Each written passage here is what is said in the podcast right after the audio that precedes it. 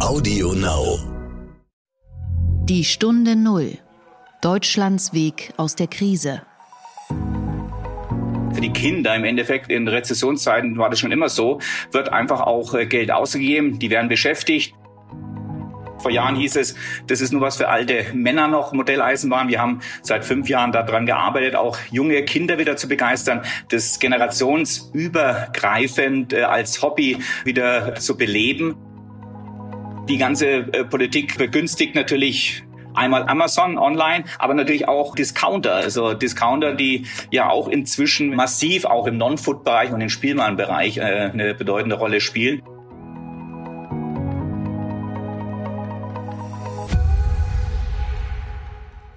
Hallo und herzlich willkommen zu einer neuen Folge von Die Stunde Null.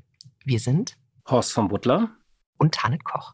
In dieser Folge setzen wir uns gemeinsam an einen Tisch und spielen. Genau, denn in dieser Pandemie haben die Deutschen das Spielen wieder für sich entdeckt. Die Umsätze der Spielzeughersteller wachsen tatsächlich. Corona-Zeit ist Familienzeit, freut sich schon der Spielwarenverband. Eltern und Kinder haben momentan mehr Zeit füreinander, sagte der Verband. Vor allem Puzzles und Brettspiele laufen gut darunter Klassiker wie Uno oder die Siedler von Katan. Und wir sprechen heute mit einem der bekanntesten Unternehmer der Branche, mit Michael Sieber, das ist der Chef von Simba Dicky. Hinter der Gruppe steht Deutschlands größter Spielzeugproduzent mit 20 bekannten, teils legendären Marken wie das Bobbycar, Eichhorn, Norris Spiele und Schuko Modellautos. Und in unserer Reihe Was macht eigentlich? horchen wir beim Zirkus Krone nach, was sich seit Juni dort geändert hat. Diese Folge wird Ihnen präsentiert von der DZ Bank, dem Partner für den Mittelstand, der gerade vor großen Herausforderungen steht. Wir bei der DZ Bank sehen in Umbrüchen auch Chancen, denn wir bauen auf Partnerschaftlichkeit und Leistungsfähigkeit und erarbeiten gemeinsam mit unseren Kunden neue Lösungen. Mehr unter dzbank.de slash Haltung. Der Gedanke zum Tag. Ein Jahr ist es jetzt her, dass die SPD eine neue Spitze gewählt hat, und zwar eine überraschende, Saskia Esken und Norbert Walter Borjans. Zumindest der ehemalige Finanzminister von NRW war bekannt, nicht nur wegen seiner zuverlässig verfassungswidrigen Haushalte, die er vorlegte, sondern vor allem wegen seiner spektakulären Ankäufe von Steuer-CDs, mit denen er Steuersünder überführen konnte. Saskia Essen wiederum war eine Unbekannte und hatte bis dahin nur Führungserfahrung im Landeselternbeirat von Baden-Württemberg. Eine neue Führung also, mal wieder könnte man sagen, denn der rasche Wechsel hat in der SPD schon Tradition. Die SPD-Vorsitzenden werden ja gern nach kurzer Zeit demontiert und ausgetauscht. Wie ist denn nach einem Jahr deine Bilanz, Tanit? Ja, die einzige Bilanz, auf die es ja wirklich ankommt, findet im kommenden Jahr statt bei der Bundestagswahl 2021. Esken und äh, Novabo hatten bei ihrem Amtsantritt Zustimmungswerte von 30 Prozent und vielleicht mehr versprochen. Äh, stehen aber aktuell noch schlechter da als 2017. Wir erinnern uns, damals erreichte die SPD mit Martin Schulz als Parteichef und Kanzlerkandidat 20,5 Prozent und das war das schlechteste Ergebnis ihrer Geschichte. Ähm, aktuell sehr stabil liegt die SPD deutlich unter diesen 20,5 Prozent in den Umfragen. Hinzu kommt, das Duo Esken, Walter Borjans, hat mit einem Austritt aus der GroKo mehr als nur kokettiert damals. Auch davon ist nicht so richtig viel geblieben. Also Systemsprenger sind sie jedenfalls nicht. Die Pandemie hat natürlich dazu geführt, dass es einfach die Stunde der Exekutive war. Es blieb also auch gar keine Zeit, die GroKo irgendwie in die Luft zu sprengen oder vor sich herzutreiben. Die Ironie ist ja, dass trotzdem sozusagen eine dieser Kernanliegen oder Ideen irgendwie gekommen sind durch diese Krise. Also das Ende der schwarzen Null, dass mehr Geld ausgegeben wird, dass viel mehr Geld ausgegeben wird, nur eben ganz anders als erwartet. Und es soll ja auch ein bisschen so weitergehen. Also die Spendierhosen haben ja alle noch an neben Atemschutzmasken im Regierungsviertel. Es soll weiterhin hohe Schulden geben im kommenden Jahr am besten auch noch höhere Steuern für Reiche und Vermögende. Die haben keinen großen Fehler gemacht, aber das Du war eben dann doch kein Gamechanger. Es gab irgendwie keine neue Dynamik. Es gab auch keinen großen weiteren Absturz, irgendwie auf 10 Prozent oder so. Aber mir fehlt so ein bisschen das große Momentum für die Sozialdemokratie. Die verharren halt irgendwie bei, bei 15 Prozent. Und ich frage mich manchmal, ob sie dann so Kernanliegen, die sie definieren, wie zum Beispiel den Wechsel zur E-Mobilität, ob das wirklich auch sozusagen so die Herzensthemen der klassischen Wählerschaft sind. Mm, ja, und bei den Herzensanliegen läuft die SPD regelmäßig Gefahr, zwischen Wählern und ähm, Parteimitgliedern oder Basis nicht genug zu unterscheiden. Also die, die Basis der, der SPD, die Mitglieder sind natürlich deutlich linker, als es die Wähler sind.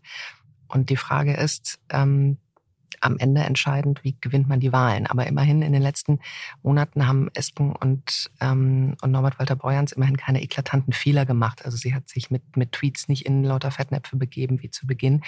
Und ähm, was für die SPD ja überhaupt keine Selbstverständlichkeit ist, sie haben so etwas wie Geschlossenheit an der Spitze gezeigt. Mit Olaf Scholz als Kanzlerkandidat, dem Esken ein Jahr zuvor im Wahlkampf noch absprechen wollte, überhaupt ein guter Sozialdemokrat zu sein. Aber mittlerweile twittert sie äh, das Gegenteil. Am Ende geht es aber auch hier um, du hast es eben angesprochen, um viel Grundsätzlicheres als ein Führungsduo, nämlich einfach um die Frage, braucht unsere Gesellschaft die SPD noch und braucht sie sie tatsächlich als Volkspartei? In vielen anderen Ländern Europas haben wir ja das schleichende oder auch sehr abrupte Ende solcher Parteien erlebt. Und die Jury in Deutschland, die ist noch draußen, die entscheidet nächstes Jahr.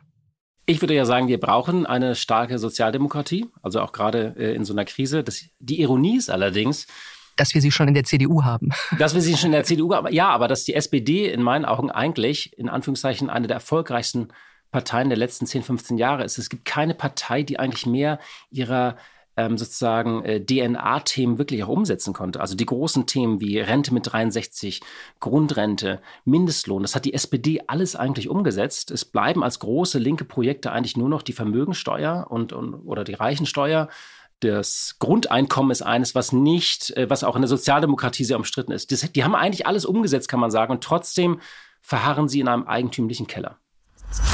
Die Stunde Null. Das Gespräch. Neben Fahrradherstellern, Lieferdiensten und Streaming-Anbietern gibt es einen weiteren überraschenden Gewinner in der Pandemie, und zwar die Spielzeugbranche. Die Deutschen lassen in diesem Jahr deutlich mehr Geld in den Spielwarenläden als 2019 noch. Und die Händler rechnen damit, dass der Umsatz um 8% auf 3,7 Milliarden Euro steigen wird. Einige Hersteller kämpfen sogar im wichtigen Weihnachtsgeschäft mit Lieferschwierigkeiten.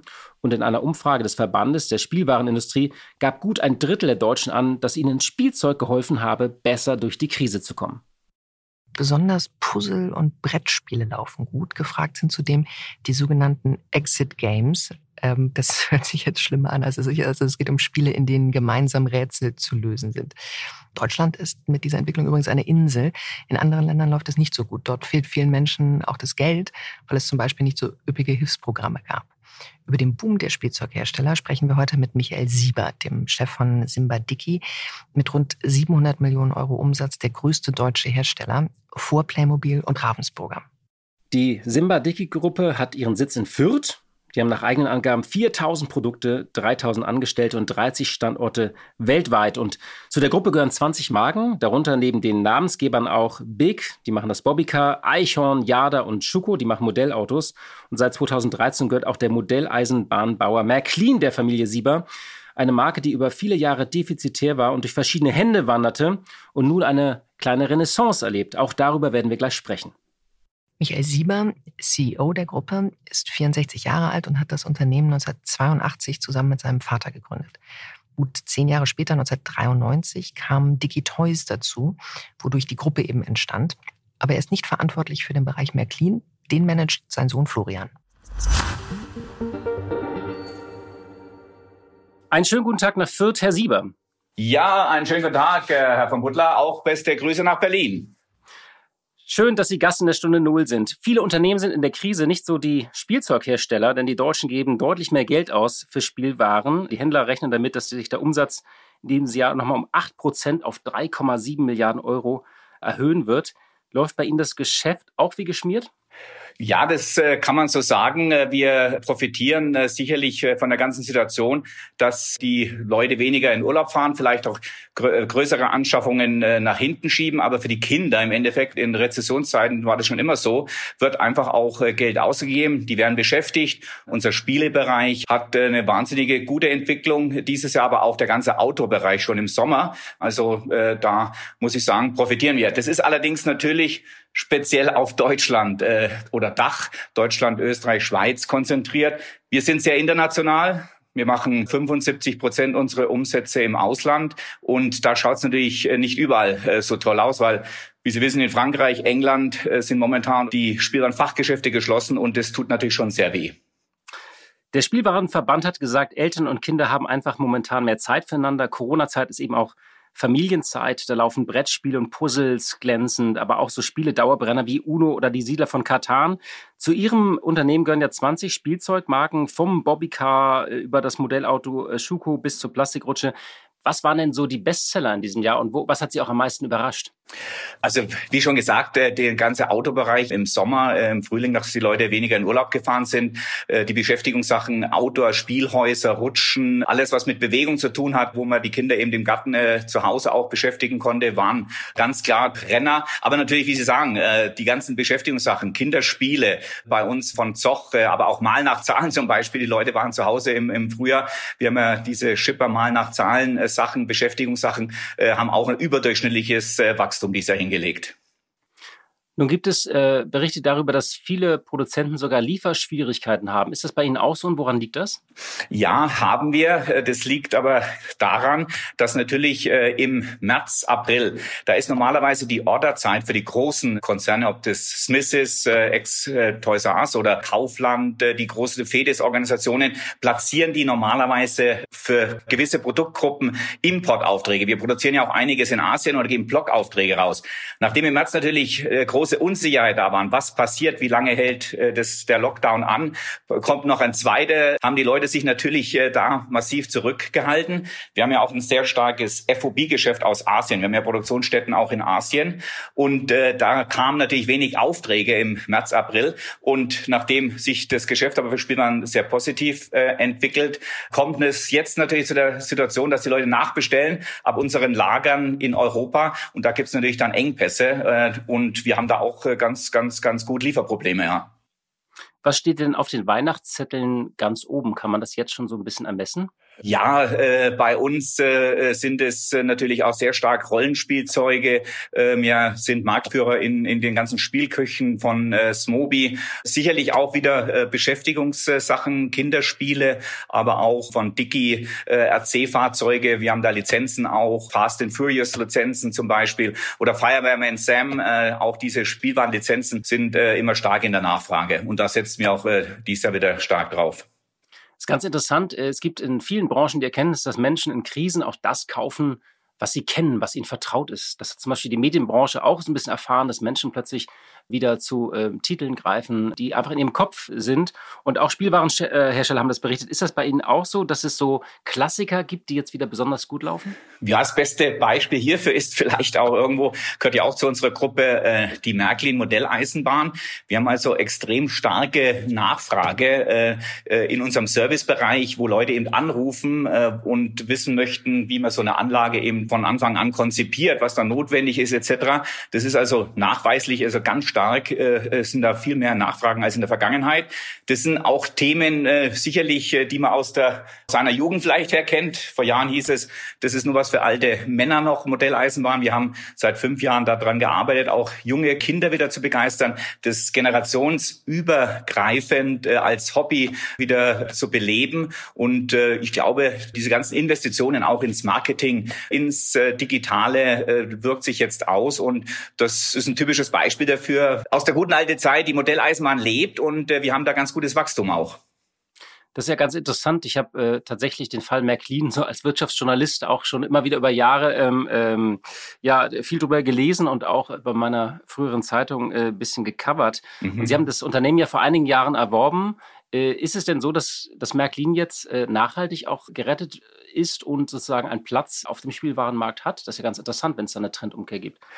Also definitiv ja. Also vor sieben Jahren haben wir Märklin übernommen und äh, wir haben die letzten zwei Jahre, nachdem wir wirklich auch eine äh, Konsolidierungsphase hinter uns gebracht haben und auch Umsätze auf Umsätze verzichtet haben, die ja äh, relativ ungesund waren oder mit schlechten Deckungsbeitrag, sind wir seit zwei Jahren wieder äh, auf Wachstumskurs. Mein Sohn, der Florian, Florian hat es ja als äh, Geschäftsführer, Geschäftsführer Gesellschafter die letzten fünf Jahre unten sehr stark begleitet. Und das, das wirkt sich jetzt äh, definitiv aus und wir sind sehr zufrieden mit der Entwicklung von Märklin. Und wie gesagt, auch in dem Jahr trotz Lockdown haben wir zwar etwas Lieferprobleme, weil uns zwei Monate in der Produktion fehlen, speziell in Ungarn. Und das ist ja in Kombination mit dem Werk in Göppingen äh, nur zu sehen. Da fehlen uns gewisse Neuheiten, aber wir gehen trotzdem davon aus, dass wir unseren Umsatz äh, vom letzten Jahr zumindest wiederholen. Aufholen werden wir es nicht mehr können, weil, wie gesagt, zwei Monate Neuheiten fehlen und das kann man nicht äh, kompensieren. Ja, aber ähm, sozusagen, dass der Umsatz gleich bleibt, ist ja für viele Unternehmen in so einem Jahr schon ein Erfolg. Ohne Frage, das können Sie nicht mehr aufholen. Das ist ja sehr komplex, eine Modelleisenbahn, so eine Lok. Also das, äh, das fällt nicht aus der Maschine endlos noch. Das ist ja ganz interessant, wenn Sie sagen, also es gab ja in den letzten Jahren eine Verschiebung im Spielzeuggeschäft. Das Interesse an diesen traditionellen Marken, das hat äh, in immer früherem Alter auch aufgehört und wich so dem Wunsch nach, nach Gadgets, nach den Playstations oder auch mhm, Spielen mhm. auf dem Smartphone. Äh, kann das sein, dass das nachhaltig ist oder ist das jetzt nur so ein einmaliger äh, Boost sozusagen, Corona-Boost? Jein, äh, ich glaube nicht, weil wie gesagt, es gibt immer äh, auch äh, einen Gegentrend. Die Eltern äh, möchten, glaube ich, nicht, dass die Kinder nur noch vor ihrer Playstation oder am Computer sitzen, sondern äh, man will auch gemeinsame äh, Erlebnisse haben. Beste Beispiel sind Brettspiele hier, äh, einfach kommunikativ, aber auch Freizeit im Freien zu verbringen. Äh, Bobbycar ist ein Dauerrenner im Endeffekt bei uns auch und klar, gehört heute das äh, Elektronikspiel der Nintendo dazu. Ich habe auch mit meinen äh, Kindern, wo sie klein waren, Nintendo, Play, äh, PlayStation, ja, das FIFA gespielt. Trotzdem spielen wir gerne noch Kicker auch oder ein Tippkick. Also wie gesagt, ich glaube, beides hat da seine Daseinsberechtigung. Und der traditionelle Markt ist ja auch die letzten Jahre in Deutschland oder in Europa gewachsen. Also das muss man ganz klar sagen. Also trotz Nintendo, trotz der ganzen Elektronikspiele und Computer. Das ist ja eine interessante Beobachtung, dass Sie gesagt haben, dass die Deutschen noch Geld haben. Das heißt, die ganzen Stabilisierungsprogramme wirken offenbar. Aber nochmal kurz der Blick ins Ausland. Die Einbrüche dort, liegt es daran einfach an den Lockdowns und dass alles zu ist oder dass die Menschen tatsächlich, die Konsumenten weniger Geld haben? Äh, ich glaube auch, äh, dass beides. Also einmal sind natürlich äh, in einigen Ländern, in Frankreich und England auch, waren jetzt die Spielwarenfachgeschäfte geschlossen. Ich glaube, in Frankreich machen sie jetzt wieder auf, aber November ist für uns einer der wichtigsten Monate in der Spielwarenbranche. Und es tut natürlich richtig weh. In Italien, Spanien, auch zwei große Märkte von uns, da sind nur, da sind zum Teil Regionen oder Städte nur geschlossen, wo die Corona-Zahlen eben überdurchschnittlich hoch sind. Aber das ist natürlich schwierig, das zu kompensieren reduzieren vom Umsatz her. Äh, das andere ist natürlich auch sicherlich in den Ländern, die waren auch vor Corona wirtschaftlich schon äh, äh Krisenländer. Und äh, ich glaube, da schauen die Leute schon noch mehr auf den Euro oder aufs Geld, was man ausgeben kann. Das ist beides, glaube ich, spielt da rein. Ne? Der stationäre Einzelhandel klagt ja über die Umsatzrückgänge von bis zu 30 Prozent jetzt auch bei diesem sogenannten äh, Lockdown Light. Auf der anderen Seite sozusagen wächst ja online in sehr vielen Segmenten sehr stark. Wie sieht denn die Verschiebung bei Ihrem Geschäft aus? Ja, auch massiv natürlich. Der ganz große Gewinner sind die Online-Händler, ganz vorneweg natürlich äh, äh, Amazon. Man spricht ja in Deutschland schon von einem Anteil am Gesamtmarkt in Spielwaren des Online-Geschäfts von knapp 40 Prozent. Äh, so hoch ist es bei uns äh, im Teilbereich noch nicht. Wir haben Sortimente, die wirklich ganz extrem über ein Online äh, vermarktet werden. Aber äh, wir haben natürlich auch noch viele Impulsartikel bei uns in unserem breiten Simba-Digi-Sortiment, das sind keine Produkte äh, für, für 5, 7, 8, 9, 10, 14, 15 Euro, die jetzt unbedingt im Online-Geschäft gesucht oder gekauft werden. Deswegen ist es bei uns noch nicht so ganz äh, ausgeprägt, aber vom Gesamtmarkt her ist der Online-Anteil inzwischen äh, wieder massiv gewachsen und kommt dieses Jahr, glaube ich, in Deutschland auf fast 40 Prozent. Was halten Sie denn von dieser These, dass Amazon alles platt macht?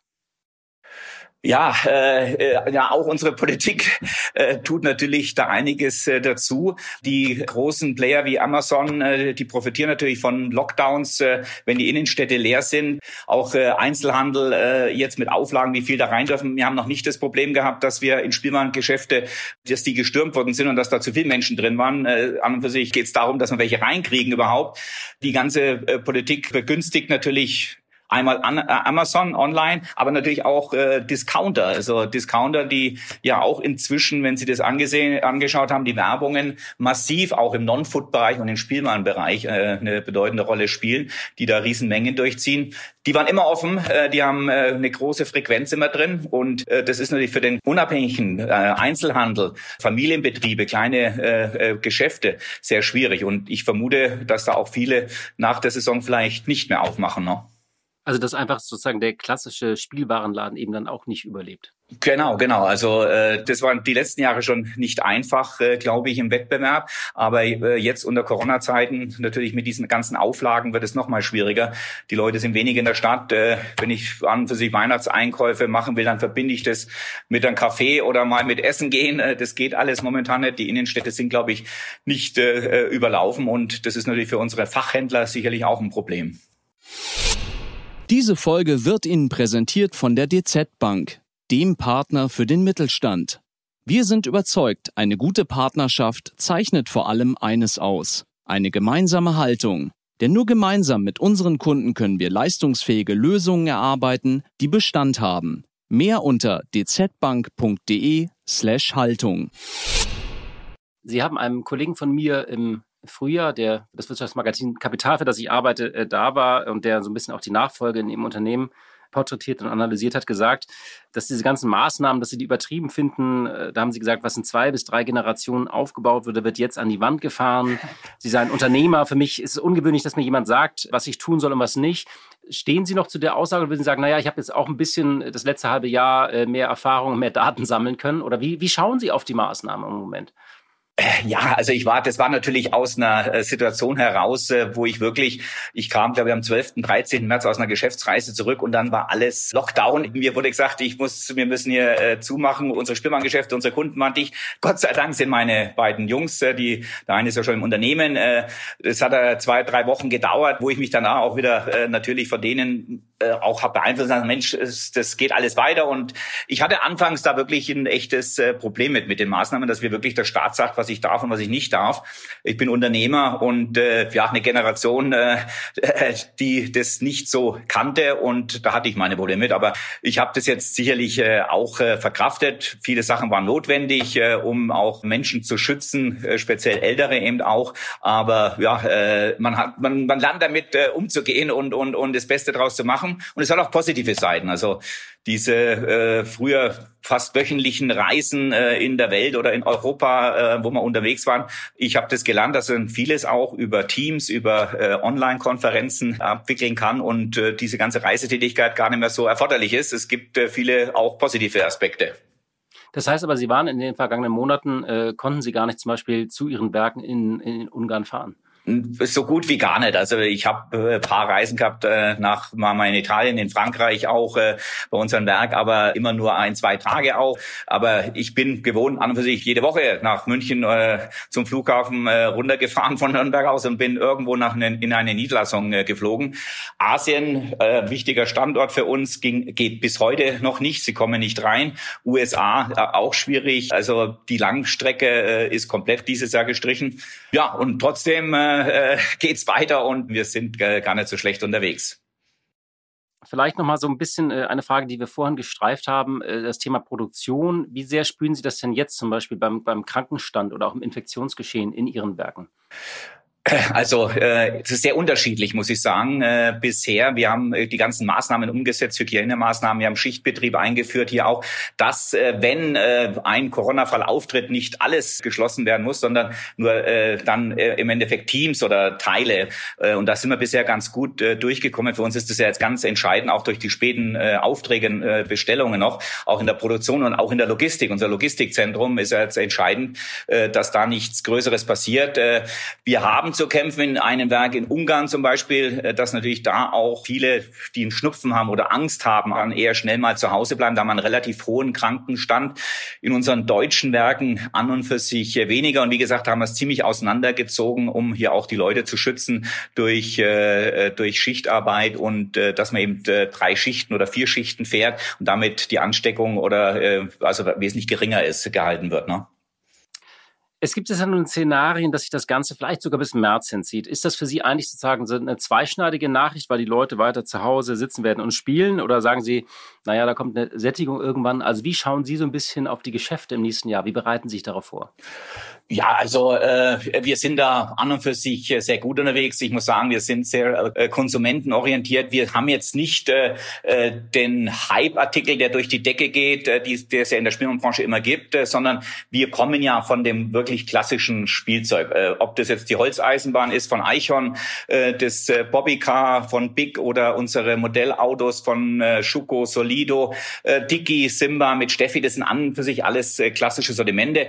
Da gibt sicherlich mal äh, äh, Trends, dass die Anteile stärker geht oder vielleicht mal etwas rückläufiger ist. Aber wir spielen überall an und für sich mit. Wir haben äh, viele Pferde im Rennen sozusagen und äh, irgendein Bereich, dieses ja wie gesagt äh, Beschäftigung, Spiele, Outdoor äh, war stark. Äh, vielleicht wird sich das etwas wieder beruhigen oder sicherlich auch äh, natürlich äh, geht es nicht so weiter. Aber wir sind in allen Bereichen unterwegs und ich glaube, wir sind da relativ zuversichtlich, dass äh, von unserem Sortimentmix äh, wir auch in, in, Zukunft wachsen können. Wir wollen auch wachsen, aber speziell natürlich auch im Export sehen wir da noch äh, Möglichkeiten.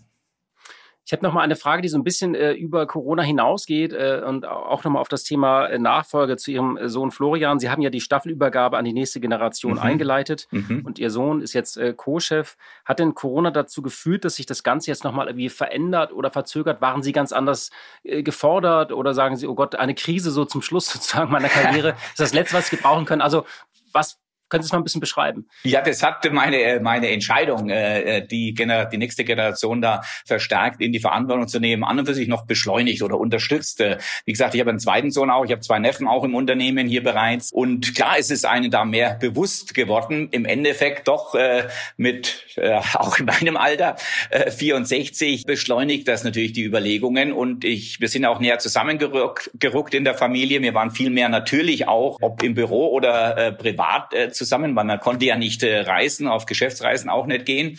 Deswegen ist da natürlich auch äh, vieles äh, vielleicht stärker, intensiver diskutiert worden, auch was die ganze Zukunft unseres Unternehmens angeht, in der Familie mit meinem Sohn und Söhnen und, und Neffen. Und das hat es sicherlich noch bestärkt, diese Entwicklung, ohne Frage. Aber das freut mich, weil ich da ziemlich sicher bin, dass in gute Hände gegeben wird und dass die das, mein Sohn und die nächste Generation das erfolgreich weiterführen können. Sie haben ja 20 Marken äh, unter Ihrem Dach vereint. Damit ist Ihr Unternehmen, äh, zählt zu den größten Spielzeugherstellern äh, der Welt, also nach Lego, Mattel und Hasbro, glaube ich. Hasbro gibt's noch Paver, Spin Master, äh, MGA, aber sicherlich unter die Top 10 weltweit, auch Japaner, Bandai, der Tommy-Gruppe, äh, gehören wir sicherlich, ja. Ja. Was sind denn Ihre Pläne oder welche Marke würde Sie eigentlich noch reizen? Also das kann man so pauschal nicht sagen. Die Konzentration geht auf beiden Seiten weiter. Im äh, Handel definitiv äh, äh, wie auch auf Lieferantenseite, weil logischerweise je stärker sich das alles auch im Handel konzentriert, schauen Sie den amerikanischen Markt an, da beherrschen drei Einzelhändler, Walmart, Target und Amazon, die Spielwarenbranche mit 70 Prozent, glaube ich, Marktanteil. Die Entwicklung haben wir in Europa noch nicht, aber auch da geht es den Weg hin. Das bedeutet natürlich auch weiter, weiter sicherlich auf Lieferantenseite eine Konzentration und äh, werden sicherlich auch die ein oder anderen Firmen zum Verkauf stehen. Äh, wir haben da jetzt keine, wir haben ja erst mit äh, Jada und jetzt auch mit Exit Toys äh, dieses Jahr eine sehr erfolgreichen äh, Start-up aus der Spielwarenindustrie übernommen und die muss man jetzt auch erst mal verarbeiten, verkraften, integrieren. Da braucht man auch ein bisschen Zeit und da sind wir momentan dabei. Deswegen, also wir schauen da momentan nicht nach neuen Objekten. Okay. Vielleicht zum Schluss noch mal eine äh, Frage. Was spielen Sie eigentlich in der Familie? Was ich spiele? Ja, vielleicht, also was, was, was spielt Ihre Familie als Spielzeughersteller, wenn, wenn Ihre Familie zusammensitzt und spielt? Gibt es da irgendein Spiel sozusagen, ähm, also ist mir klar, nicht Modelleisenbahn, aber gibt es irgendetwas, was so der, der Hit in Ihrer Familie ist? Also wir haben früher sehr gerne äh, mit äh, der Autorennbahn gespielt. Äh, wir haben einen Kicker, wo man auch im Kickerturnier äh, spielt. Das ist immer, wer ist der Beste in der Familie? Da bin ich jetzt abgelöst worden von einem meiner Söhne. Aber ja, äh, sicherlich auch Gesellschaftsspiele, mal ein Kartenspiel. Ich, ich bin jemand, der jetzt nicht unbedingt eine Stunde erstmal eine, eine Beschreibung liest, um ein neues Spiel zu, zu, zu testen. Ich habe dann immer mal einen Produktmanager von uns angerufen und gesagt, erzähl mir mal kurz, wie das geht äh, am Telefon, damit ich es hier spielen kann. Aber ja, Gesellschaftsspiele Spiele, sowas äh, machen wir auch ganz gerne. Ist recht unterhaltsam und lustig in der Familie.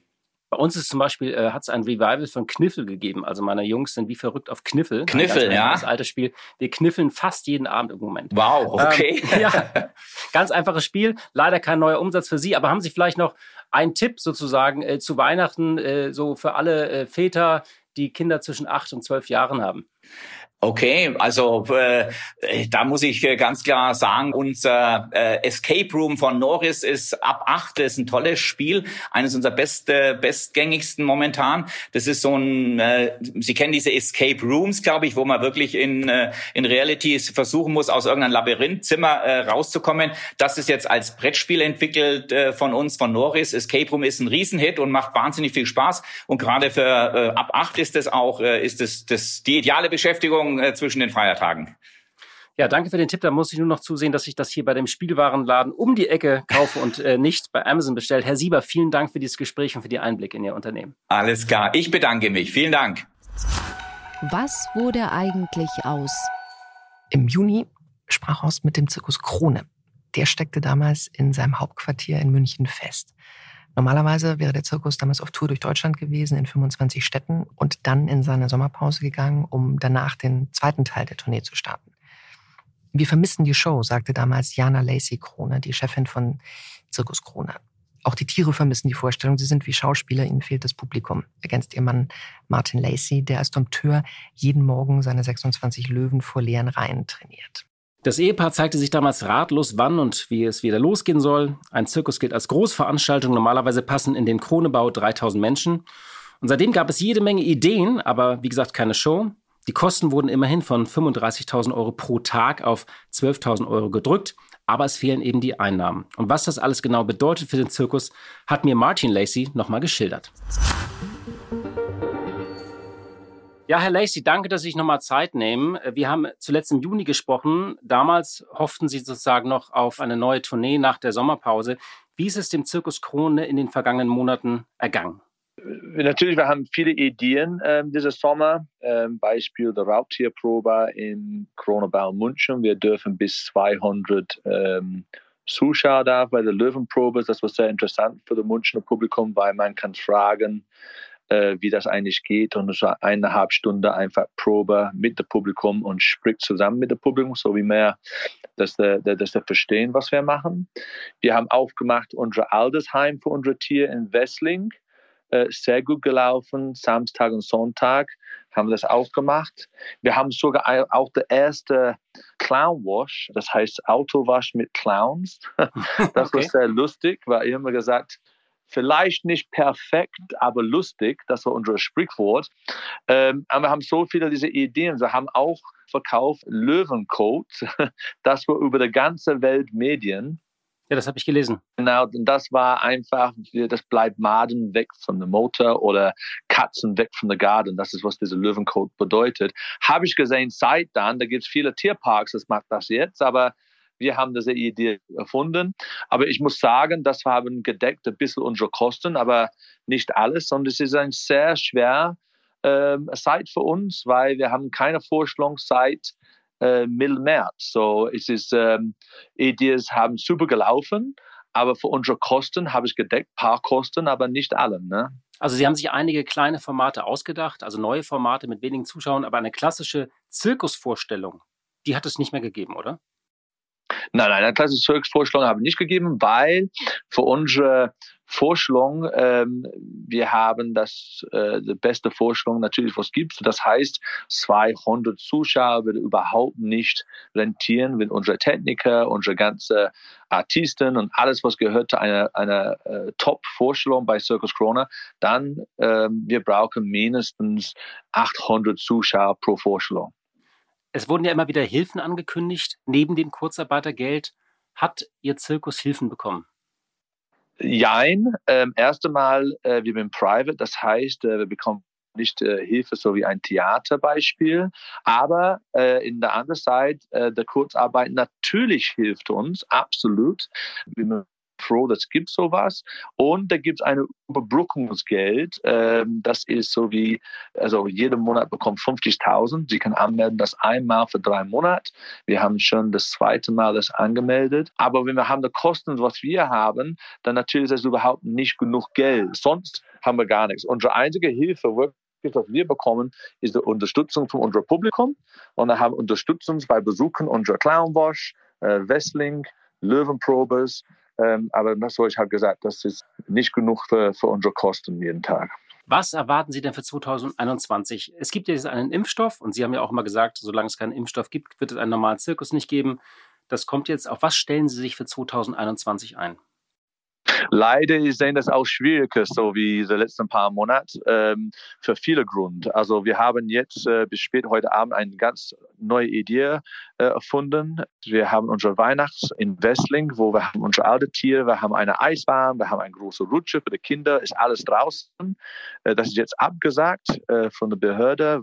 Wir haben ein, noch ein neues Konzept gemacht äh, hier im Kronebau, wo die Autos einfach äh, kommen vorbei bei uns und die Kinder haben ein bisschen Spaß zu sehen. Unsere Artisten, das schaut auch nicht so gut aus. Wir wissen das morgen, übermorgen.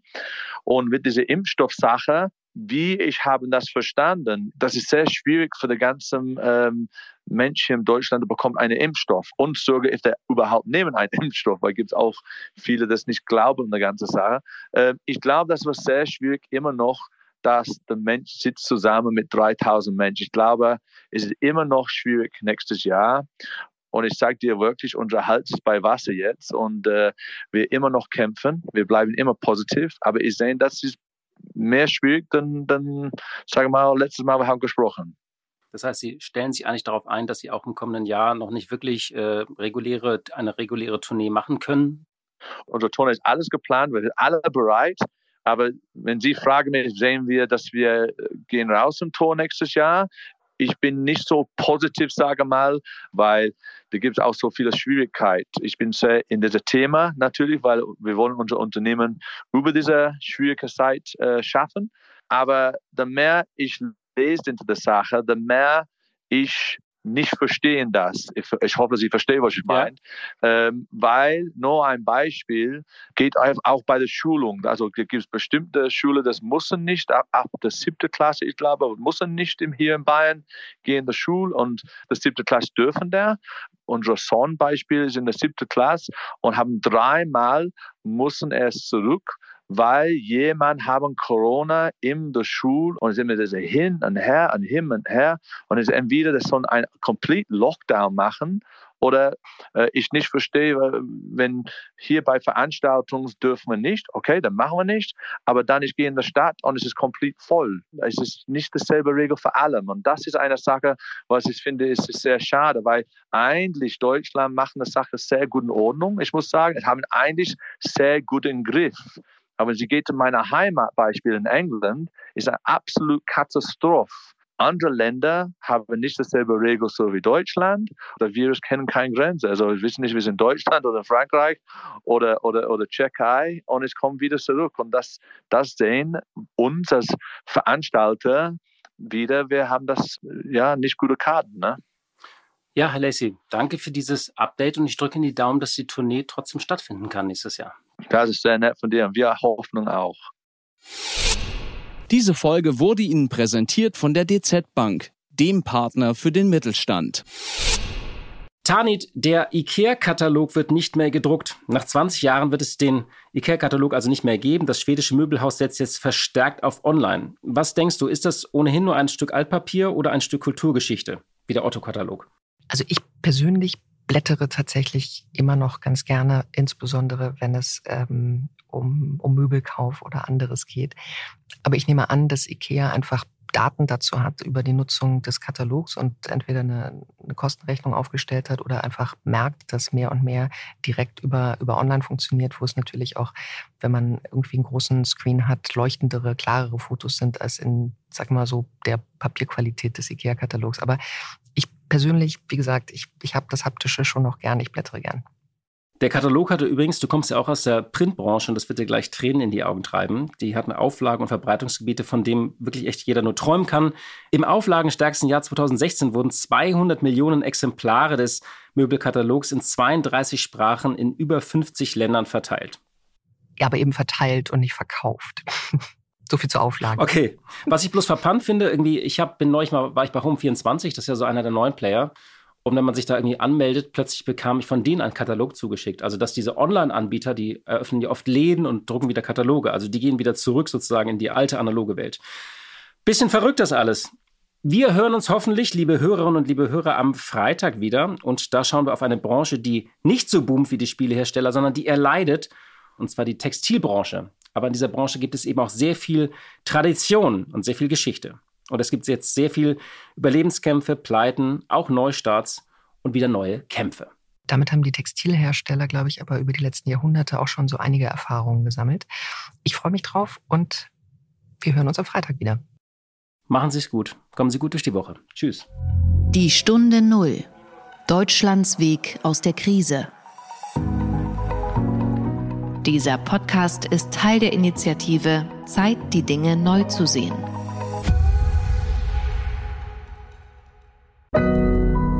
Audio Now.